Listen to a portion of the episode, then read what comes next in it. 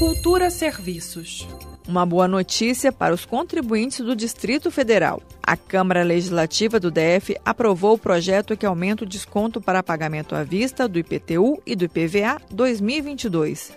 De acordo com o projeto de lei número 2333 de 2021, o IPTU e o IPVA podem ser parcelados em até seis vezes, mas quem optar pelo pagamento da cota única terá 10% de desconto do valor total do imposto. O projeto de lei concedeu ainda isenção de pagamento do IPTU e da taxa de limpeza pública para imóveis de catadores de materiais recicláveis do DF.